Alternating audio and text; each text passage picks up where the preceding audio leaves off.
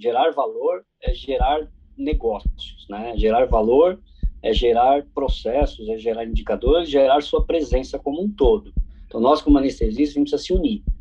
A cadeia de união gera valor, que gera valor gera sustentabilidade. Esse modelo a gente tem que oferecer também hoje para os hospitais públicos, porque eles também estão cada vez mais tentando e exigindo toda essa, essa resposta do anestesiologista.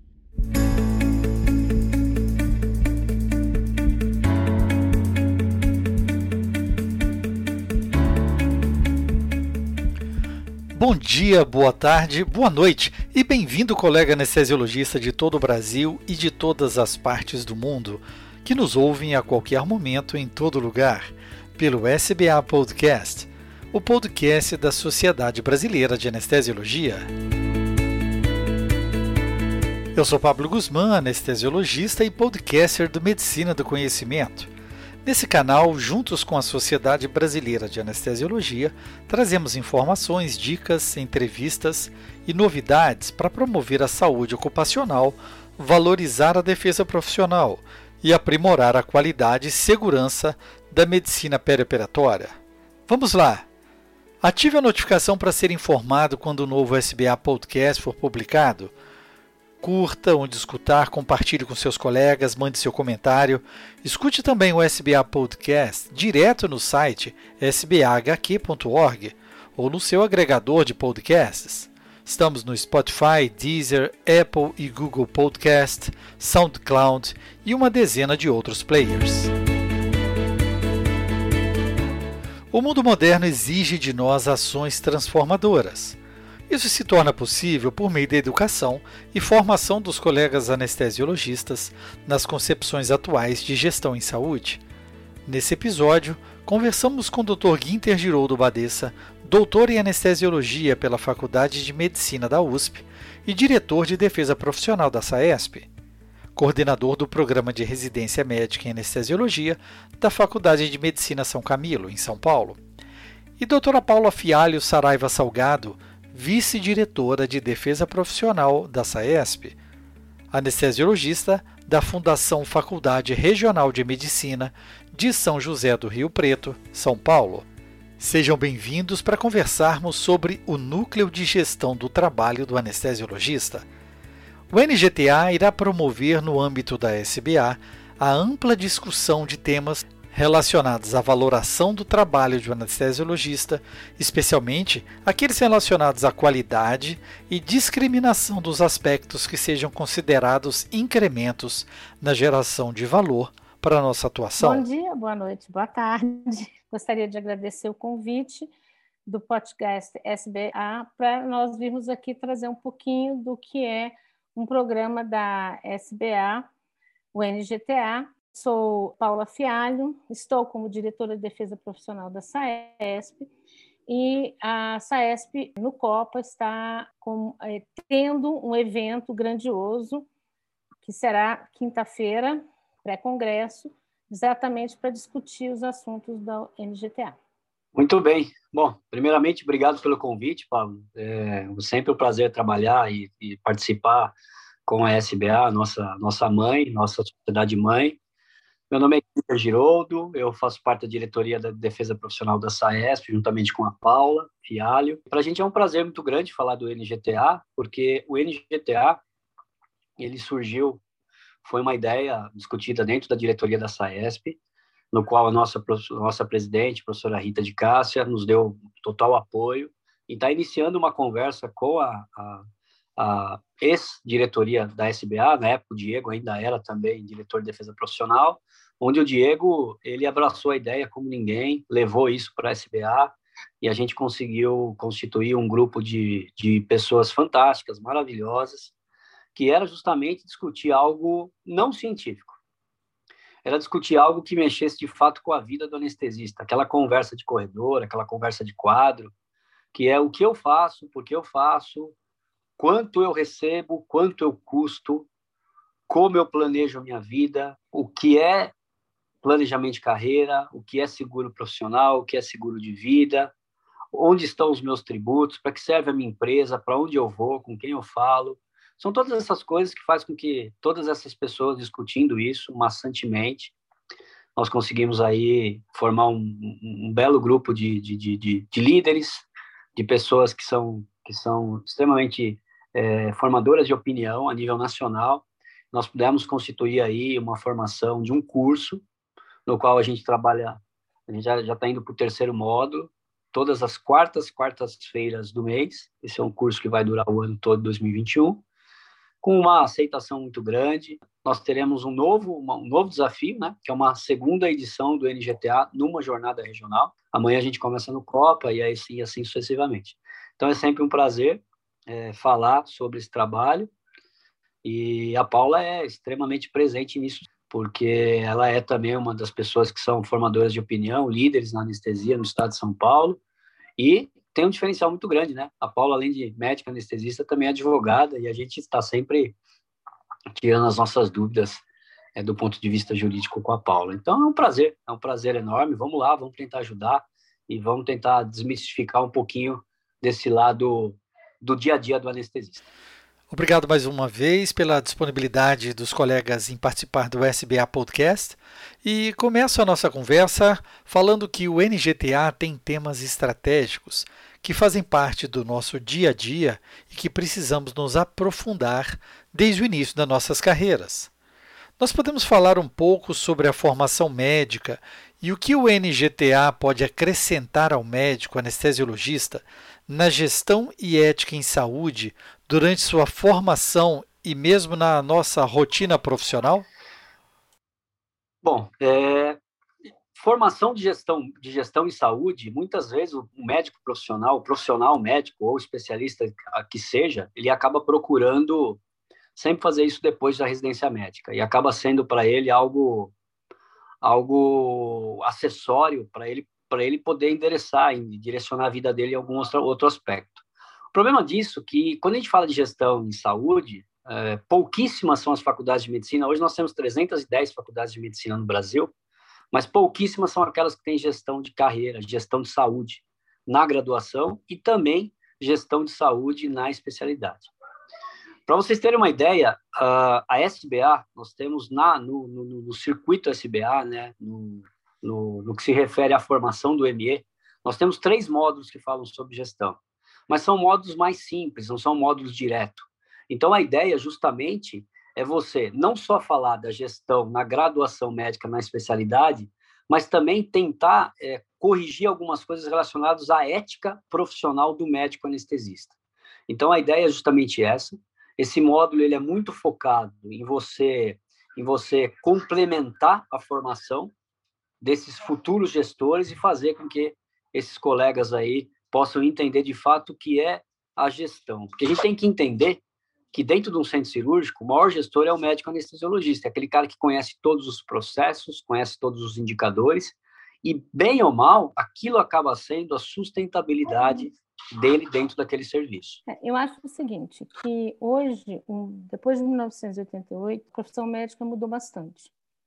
E nos últimos cinco, seis anos, acelerou a judicialização não só de medicações, mas o entendimento do direito do direito que o paciente tem em relação a todas as, as suas vertentes. A autonomia do paciente é uma coisa hoje muito mais é, presente. Uma coisa que não ensinam em, em graduação, muito pouco, agora começando, como o Guinter falou, você tem muito pouco de gestão, é, existe uma obrigatoriedade de ética na, no currículo, mas nem tudo que, ele, que é ética é voltado também para essa parte jurídica.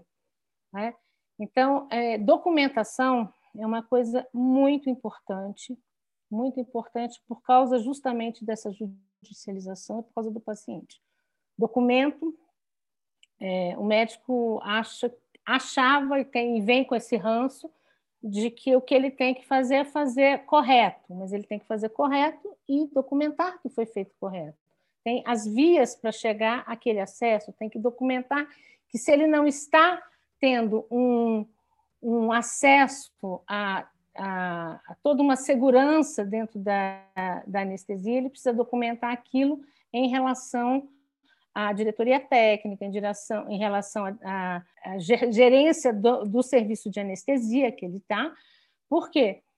Porque hoje qualquer motivo é motivo para o paciente demandar contra a equipe e demandar contra especificamente também o anestesiologista. Ele precisa de aprender é, o, o, desde a residência, que não é só fazer anestesia, mas ele tem que ter uma parte documental muito importante, porque o documento é o nosso melhor amigo, é, é o documento que vai nos mostrar diante da, do, de uma judicialização de algum caso, é, algum evento é, que você fez ou não fez aquilo da forma adequada, porque na na justiça, o que não está escrito não existe. Né? Então, é, maior importância não é só do tratar a relação médico-paciente e a documentação. São dois pontos muito importantes que cada vez mais a gente precisa trazer o anestesiologista, o médico, para entender que relação médico-paciente e documentação são as duas coisas mais importantes que existem dentro da medicina no momento que você está tratando o paciente né? Então, é, para evitar a diminuir a judicialização e para você se defender, a necessidade de uma elaboração de prontuário bem adequada.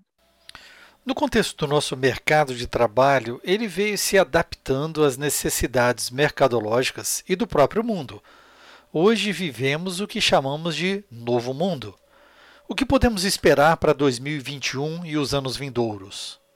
Bom, Pablo, é, essa é uma resposta, na verdade, né, que vale um milhão de dólares, né? Porque o que está acontecendo hoje no cenário no cenário de mercado de trabalho e modelos de remuneração? Está acontecendo uma mudança muito intensa, né? É, na verdade, hoje, quando a gente fala de modelos de remuneração, a gente tem que pensar nos novos modelos, né? E os novos modelos, muitos, isso está muito relacionado à entrega de valor que nós, como anestesiologistas, e nós, como time, é, constituímos e e demonstramos ao hospital. Tem que lembrar que a anestesiologia, felizmente ou infelizmente, ela é uma especialidade de meio. Ou seja, ela não traz o doente para o hospital. Hum. Ela apenas ela afugenta tanto o doente quanto o seu principal cliente, que é o cirurgião. Então, nós, como, como, como especialidades de meio, existem outras especialidades de meio dentro do hospital, como endoscopistas, radiologistas, intensivistas, nós somos aqueles produtores de, de, de, de facilidades ao hospital. E quando a gente fala de modelo de remuneração, a gente tem que lembrar que, por exemplo, até, até então, é, olhando a saúde suplementar nossa, que hoje equivale a mais ou menos 45% do número de hospitais no Brasil, a maioria, até pouco tempo atrás, trabalhavam sob o, sob o fee for service. O que, que é isso? Você receber por serviço através das operadoras, através dos códigos TUS, então códigos é, AMB, etc. e tal. Só que com, com a, a, a redução e a dificuldade da economia relacionada a uhum. vários aspectos, os modelos de remuneração foram, foram migrando. Então, o que era o fee for service hoje passou a, a, a, trabalhar sobre fee for vela. O que, que, é isso? Você trabalhar por desfecho, você trabalhar como resultado. Outros começaram a trabalhar com pacotes e outros com verticalização. E a gente sabe que o mercado, hoje em dia, é um mercado que ele funciona como se fosse é, placa, placas tectônicas, né? Hoje você tem a mil de um lado, a Pivida de outro e Redditor de outro. Então, isso hoje está abalando todo o cenário. A gente vê aí as várias M&As que existem, as várias compras que vêm sendo realizadas, e óbvio que trabalhar sob verticalização em pacote é muito mais fácil. E nós, como anestesiologistas, se não entregarmos valor para as nossas instituições, e o entregar valor significa contribuir para a melhoria dos seus indicadores, você novamente acaba não sustentando. Por quê? Porque nós não, não somos os donos do doente que de fato vai acabar trazendo a rentabilidade para o hospital. E por fim, se hoje nós trabalhamos pensando no nosso doente, temos o cirurgião como cliente, acima do cirurgião, hoje, na maioria dos, dos, dos, dos, dos, cenários, né, na maioria do cenário nacional, acima do cirurgião está quem? Está o hospital. Acima do hospital está a operadora. E acima da operadora está a ANS. Né? Então, olha onde nós estamos, na hora que subterrâneo que nós, como anestesiologistas, acabamos é, vivendo e convivendo com isso. Então, é de fato um modelo preocupante, é um modelo que nós precisamos cada vez mais nos fecharmos no, no, no, sentido de organização, de contribuição e de melhoria dos nossos processos.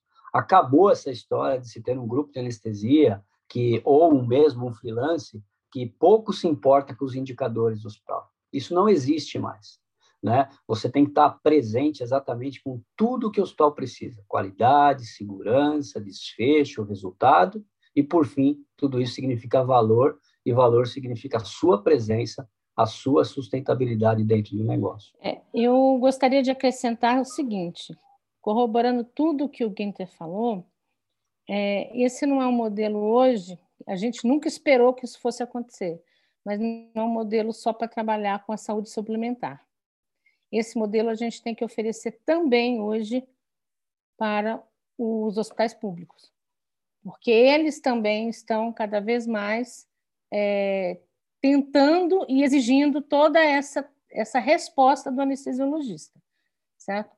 É, nós temos hoje um número enorme, não só de anestesiologistas, mas de médicos, e médicos sem especialidades, e, e médicos com especialidades, e em especialidade a da anestesiologia.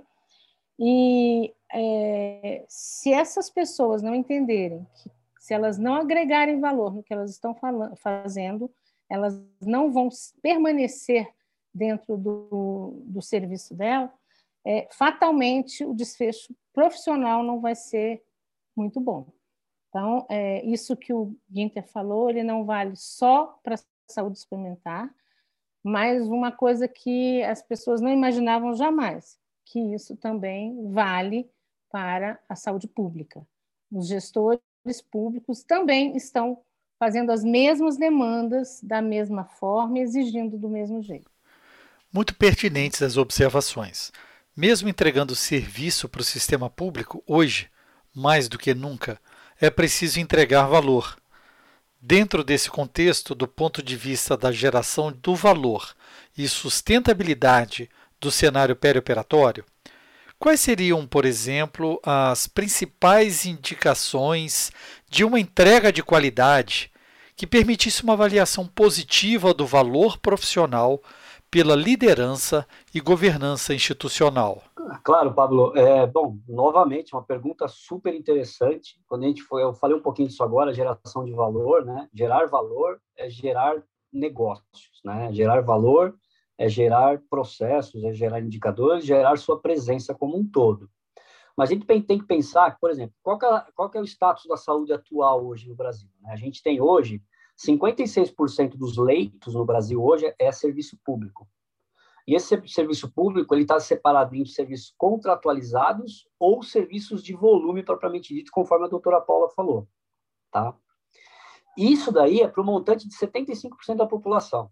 Então, quando a gente fala sobre valor, a gente tem que pensar o seguinte: o valor, ele, ele, ele como a Paula falou, não está apenas no, complemento, no suplementar. O suplementar é algo mais rico. Ele também está no público. Então, a gente não pode deixar de falar nisso. Só quando a gente tem, quando a gente pensa nisso, a gente tem que falar assim, poxa, é, para que se gere valor, precisa ter, precisa ter rentabilidade. E hoje a rentabilidade do setor, a gente sabe que a rentabilidade do setor público é uma rentabilidade arcaica. Isso está muito na, na mão das organizações sociais, pelo menos aqui em São Paulo acontece muito, acho que no, no, no restante do Brasil também.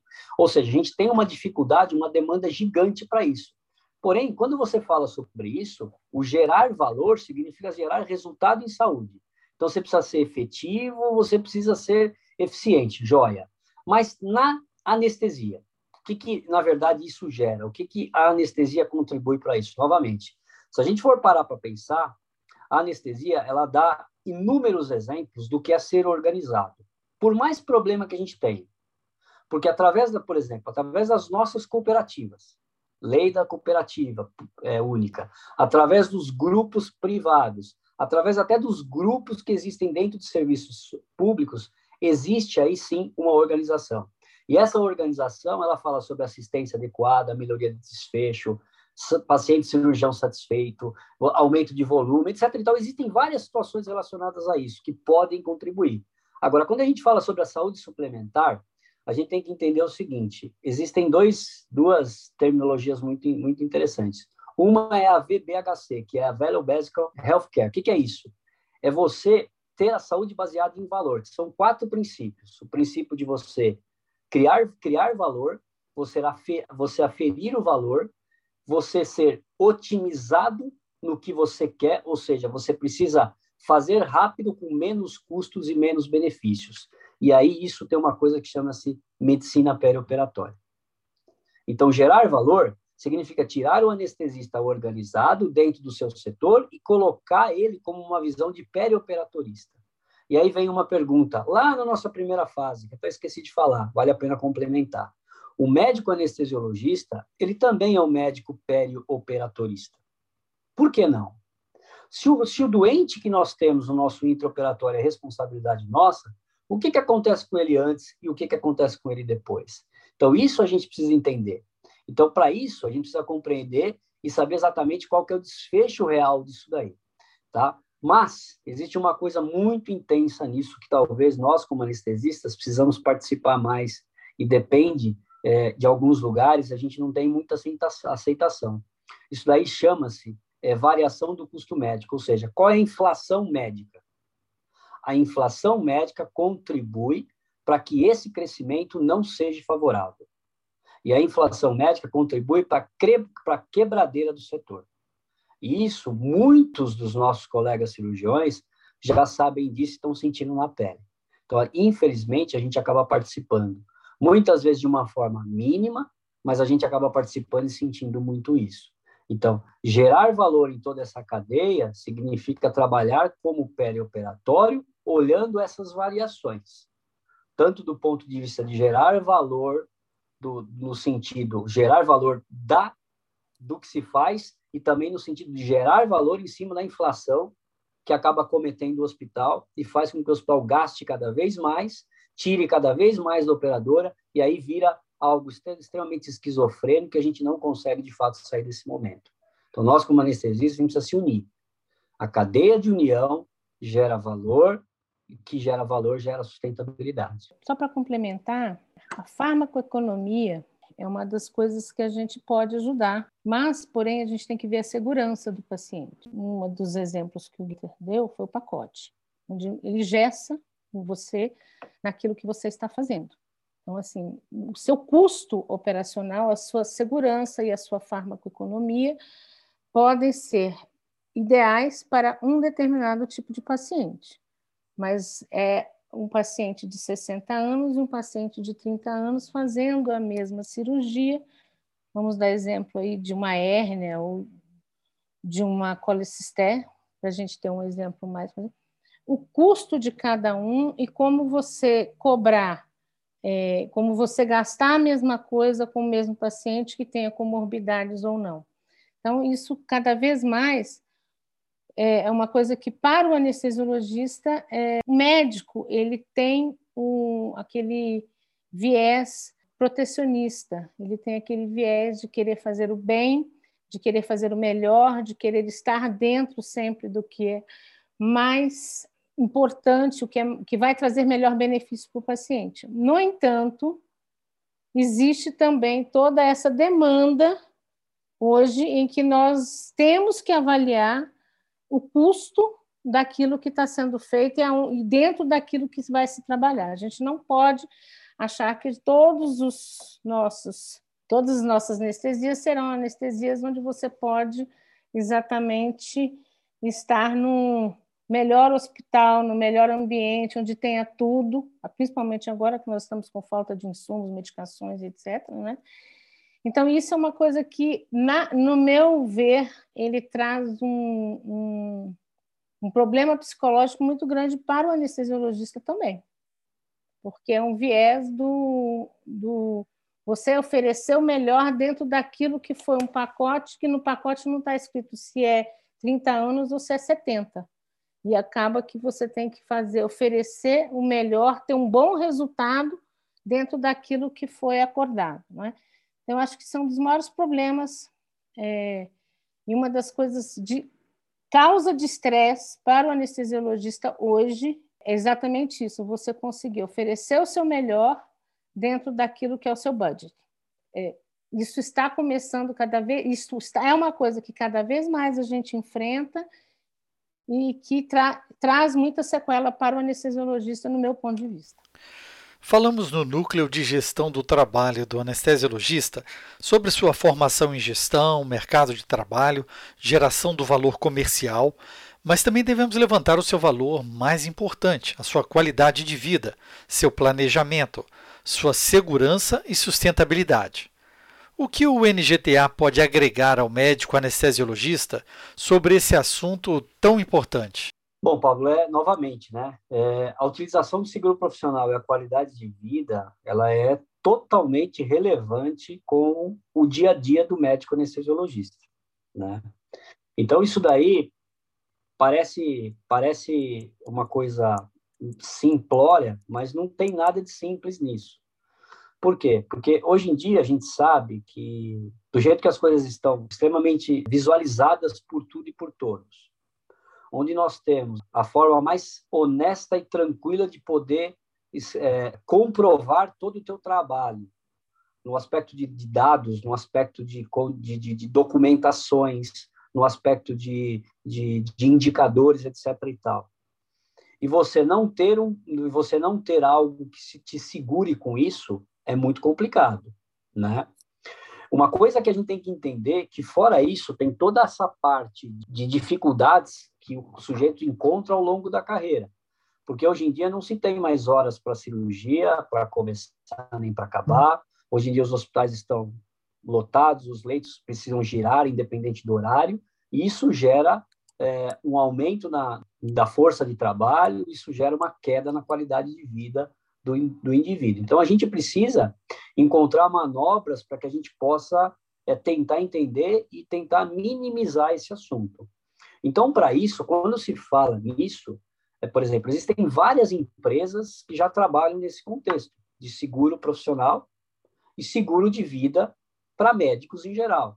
Mas por que não trabalhar com médico anestesiologista, que é aquele sujeito que muitas vezes ele acaba entrando num burnout de uma forma primária, frente a outras especialidades, por vários motivos. Primeiro, muitas vezes por não ser reconhecido como médico, muitas vezes não ser o dono do doente, muitas vezes chegar à noite, sair à noite do hospital, muitas vezes por ser uma especialidade de meio, repito, muitas vezes você não ter autonomia sobre o seu doente. Enfim, tudo isso leva um estresse, leva leva um desgaste e você precisa estar documentado ou seguro por para isso. Então isso existem vários grupos que já trabalham nisso. O meu pelo menos é, é, a gente faz isso, eu tenho conhecimento que outros também os fazem também. Mas então, o que, que a gente precisa determinar? A gente tem que ter estratégias para poder é, entender a excelência desse profissional e até que ponto ele pode chegar, até que ponto a gente pode esticar essa corda, até quando isso é bom ou é ruim para o médico anestesiologista. E tem uma outra coisa também, né? É, por exemplo, dentro da SAESP, por intermédio da professora Rita, ela criou um núcleo, uma ideia dela, criou um núcleo chamado WeCare. Esse núcleo é sensacional, a ideia ela é sensacional. Quando as pessoas falam que o anestesista é um sujeito adicto, as pessoas, elas, na verdade, elas falam sem conhecimento, porque não é o anestesista que mais tem isso. Quem mais tem isso é o psiquiatra, né? Ah, porque o anestesista tem facilidade nas drogas. Outros também têm, né? Talvez o anestesista sabe o quanto essa droga pode prejudicar mais do que outros especialistas. Enfim, mas isso que foi criado dentro da SAESP traz a liberdade do associado SAESP em poder, em poder procurar ajuda dentro da SAESP. E a professora criou esse núcleo. Isso, isso vem, vem ela, a gente vem, vem trabalhando isso dentro da SAESP com, com uma ajuda é, psicológica, uma ajuda, uma ajuda psiquiátrica. Lógico que, que, que são pessoas que acabam tendo a sua, as suas identidades totalmente preservadas, e a gente acaba induz, é, induzindo, a gente acaba indicando e orientando e conduzindo essa pessoa para que ela possa procurar ajuda, para que ela possa se tratar, etc. E tal. Então isso é uma coisa.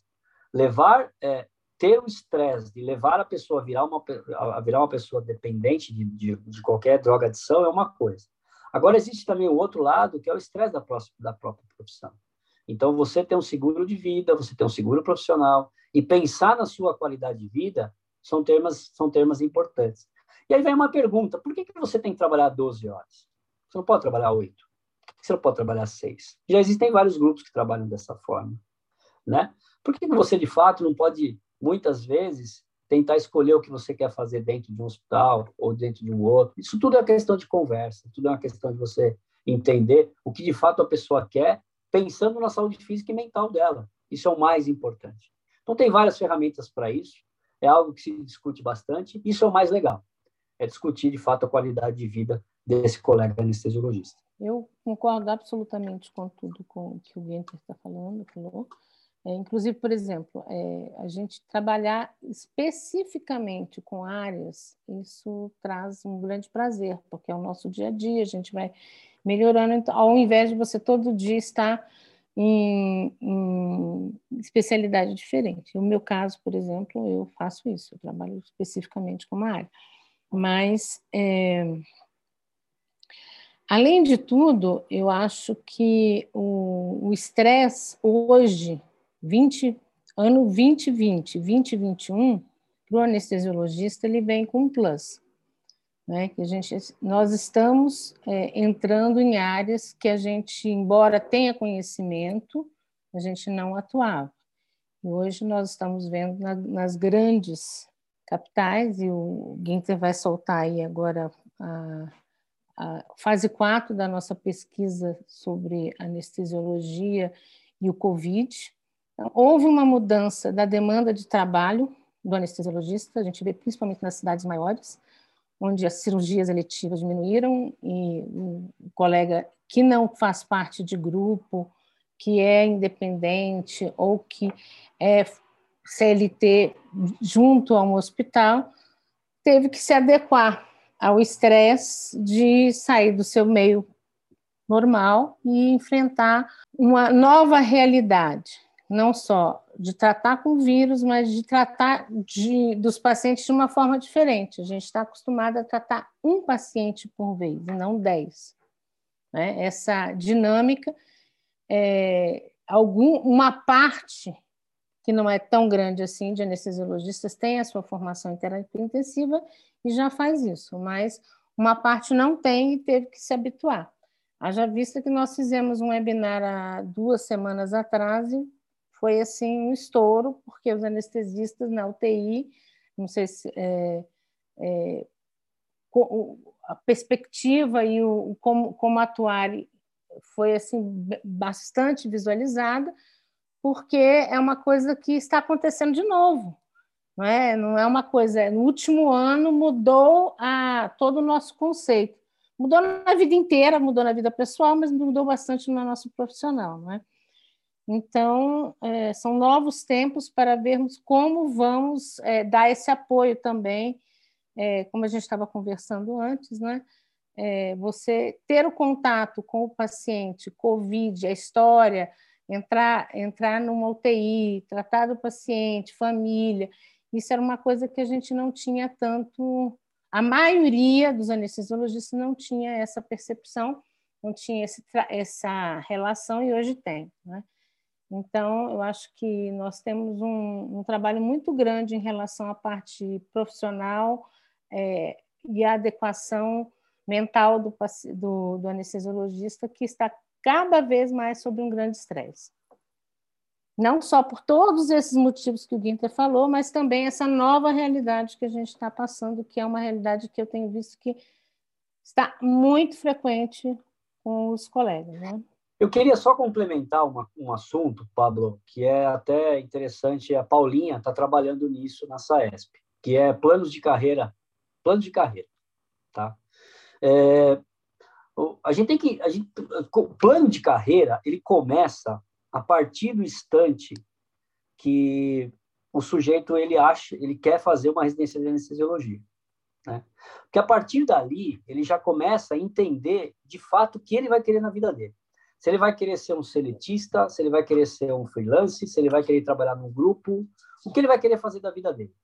Porque o, o, o, o interessante disso, que dependendo do que ele escolher, do plano de carreira dele, ele vai ter que trabalhar até morrer. E aí está o problema da cognição, que aí eu queria que a Paulinha falasse um pouco disso. Porque a cognição é extremamente importante na anestesiologia. Extremamente importante. Você não pulsiona o acesso central de uma criança igual é, é, quando você está nos primeiros 10 anos de formado, quando você tem lá seus 70 anos. Então, são coisas, e você muitas vezes foge de determinados assuntos pela tua etariedade. Talvez a sua experiência é muito grande, mas, a, mas o seu físico não deixa você fazer isso. E o físico, ele é mental, ele é, ele é, ele é físico propriamente dito, a tua, a tua carga de trabalho, a tua força de trabalho, ela não é a mesma. Então, quando se fala de planejamento de carreira, é, não é apenas eu vou entrar hoje, daqui a 20 anos eu vou ganhar tanto, daqui a 30 eu vou ganhar tanto. Não é só isso. É planejar a sua carreira no, no, sentido, sentido, no seguinte sentido. Eu vou conseguir trabalhar o que eu trabalho lá na frente? Eu acho que a gente tem que discutir isso. E isso é um, é um tema extremamente nevrálgico. Nevrálgico porque não se tem uma receita para isso. Não se tem uma, um, uma previsibilidade, não se tem um planejamento para isso. No Brasil, eu digo Brasil, não se tem regras para isso. Então, eu queria escutar um pouquinho a Paulinha falar também, até com esse lado jurídico dela, nesse sentido, porque é algo extremamente difícil de falar. É, é muito difícil porque, primeiro, é difícil porque o indivíduo admitir que ele não tem a mesma vitalidade que ele tinha quando ele nos 10 anos de carreira. Então, quando você chega aos seus 30, 40, 50 anos de carreira, você entende que você não consegue ficar a noite inteira acordado e no dia seguinte continuar trabalhando.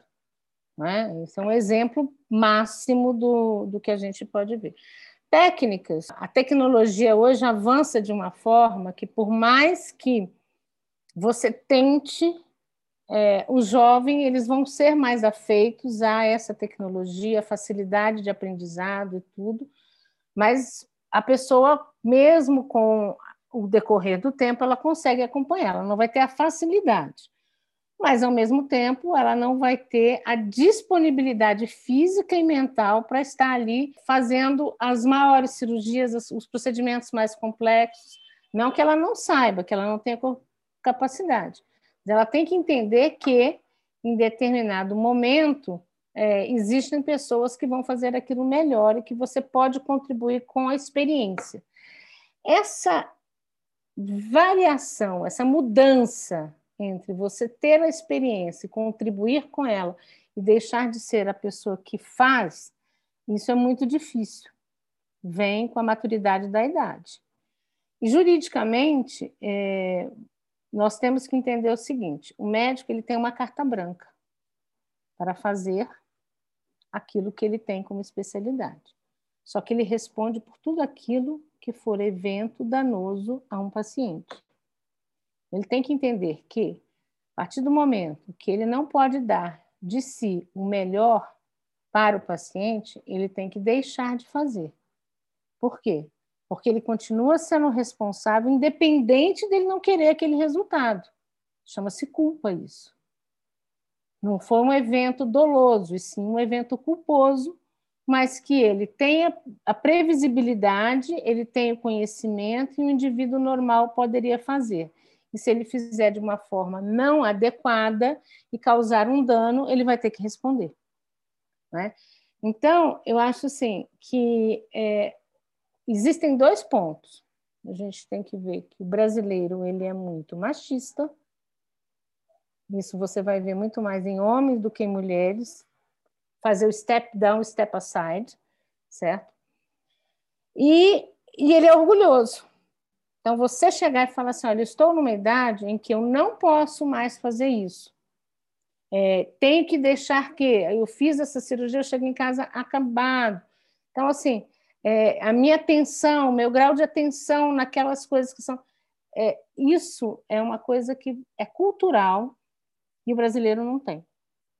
Então, é uma questão de educação. A gente vai ter que fazer cada vez mais palestras, a gente vai ter que fazer, chamar mais atenção.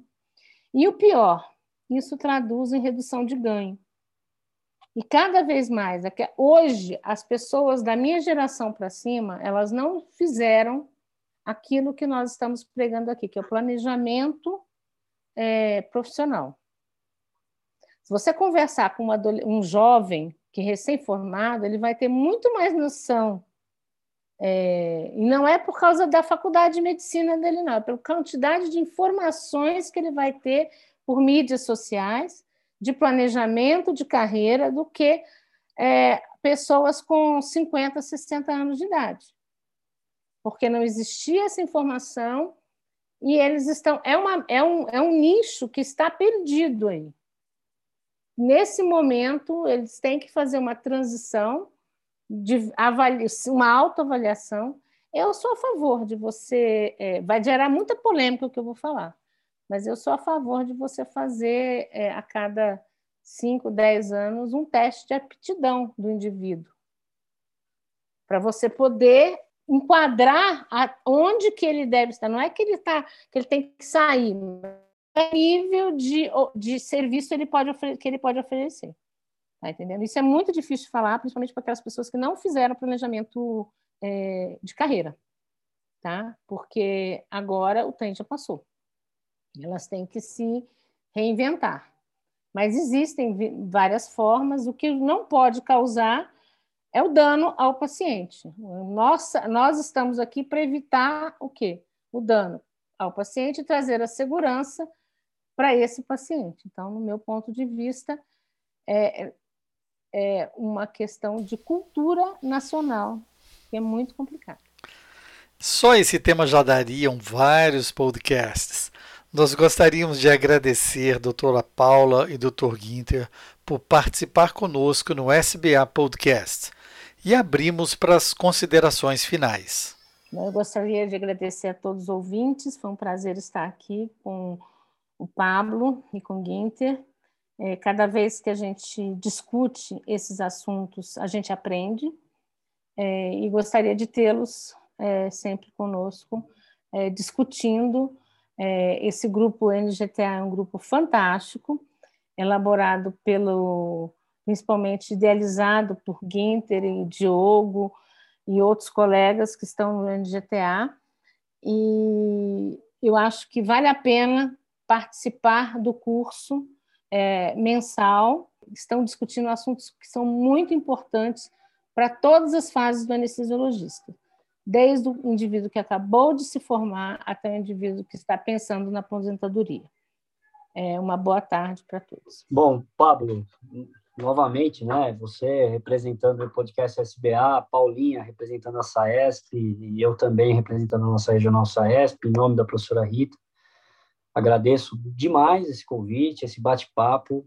É, espero poder contribuir com os jovens anestesistas, com os nossos vários talentos que vão acabar chegando aí no futuro, mas também com esse pessoal mais antigo, com esse pessoal da, da minha idade mesmo, é, já tenho, já estou aí com 20 anos de formado, pessoal mais antigo, e dizer que a criação do núcleo de gestão de trabalho do anestesista nada mais é do que, às vezes a gente se pega muito dentro do, do, do, das regionais discutindo cinética e dinâmica das coisas. A gente faz isso todos os dias, a anestesia é uma especialidade que mata a vista, infelizmente, a gente tem que tomar o máximo de cuidado, o melhor monitor é o médico anestesiologista, ainda não existe um monitor melhor que o médico anestesiologista em todos os aspectos né? Porém, a gente precisa olhar também ao que se tange é, a mercado de trabalho, a qualidade de vida, a remuneração, a tudo isso. Então, a ideia do, do, do, desse núcleo de trabalho, né, muito bem colocada e que a gente vai, a gente trabalha semanalmente, né, nos encontros, mas uma vez por mês a gente está fazendo. O próximo encontro agora é dia 28 do 4. A gente vai falar sobre é, geração de valor e sustentabilidade no cenário perioperatório, né? E, e, e, aí, sucessivamente, tem vários outros assuntos. Tem assuntos de planejamento de carreira, como nós falamos, utilização de seguro profissional, inovações tecnológicas, né? E os jovens gostam bastante desse assunto, né? A gente vai falar também sobre gestão pública e modelos de parceria público-privada. Então, a gente vai trazer um pouquinho do SUS, né? O que está acontecendo nas OS também, né? Vamos falar sobre relação e diálogo com as operadoras e seus gestores, né? O que eu devo entender para para conversar com a minha operadora, se eu consigo cobrar direto, e com o meu gestor. Como é que o meu gestor me enxerga, né? O meu gestor, que eu digo, o diretor técnico, o gestor do hospital, etc. e tal. E é, nós temos ainda um modo muito interessante que é associações, conselhos e agências de setor de saúde. Então, a gente vai falar um pouquinho de ANS, vamos falar um pouco sobre o que acontece na Câmara, no Senado, vamos falar sobre o que acontece na, AMB, no CFM, tudo relacionado à anestesia. Esse, esse, é um tema muito interessante. E, por fim, a gente vai falar sobre um tema que nós temos uma pessoa sensacional nisso, que é o Pablo Detone, lá da Bahia, um amigo, que a gente vai falar muito sobre tributação e remuneração. Isso daí é muito interessante. Por quê? Porque o médico, muitas vezes, né? O médico é aquele sujeito que ele forma na faculdade de medicina, com todo o respeito, né, Paulinha, a todos os colegas, mas ele se forma sem saber fazer imposto de renda. Né? Não é porque ele não sabe, é porque nunca ninguém falou para ele como tem que fazer. E ele procura um contador. A primeira coisa que o contador faz é falar para ele qualquer coisa. E ele, naquela, naquela ânsia de trabalhar, ele fala que ele não tem tempo, ele acaba caindo. Pronto, foi a primeira pegada da vida dele. E aí quando ele começa, como ele, aí quando ele se enxerga, ele está dentro de uma empresa que não sabe nem como a empresa trabalha, o que paga, o que não paga. Então a gente vai tentar desmistificar tudo isso, falar um pouquinho sobre a, o histórico de tributação no país, o que nós como médicos sofremos e tudo isso. Eu acho que são coisas assim extremamente relevantes, fantásticas, que a SBA é, nos dá esse caminho, nos dá esse norte para a gente poder falar, conversar e o trabalho que o Diego tem feito juntamente com o Takashima, né, com todo com toda a diretoria da SAESP, o Falcão muito envolvido nisso também, nessa parte de otimização, remuneração, enfim, eu acho que a gente tem um time muito interessante, né, é, que só tende a contribuir. E, e o mais legal disso tudo fez com que várias regionais se unissem em cima de um único tema, que é o tema de comum acordo para todos nós, né? que é a qualidade de vida, que é a remuneração, planejamento, etc. E tal. Então, para a gente é só um prazer participar disso, falar sobre isso, e como a Paula falou, existem inúmeros podcasts com isso, e conversa não falta para isso. A gente tem que tentar melhorar a nossa vida. Obrigado mais uma vez. Obrigado e seguimos juntos pelo site oficial da SBA, suas redes sociais e o canal do Telegram, onde você fica sabendo dos cursos de revisão, atualização eventos e datas de novos cursos e congressos. Não deixe de dar sua curtida, seu like, suas estrelas para o SBA Podcast na plataforma que você nos escuta. Isso mostra a importância desse projeto. Essa é uma parceria da Sociedade Brasileira de Anestesiologia e o Medicina do Conhecimento. Afinal, compartilhar é multiplicar.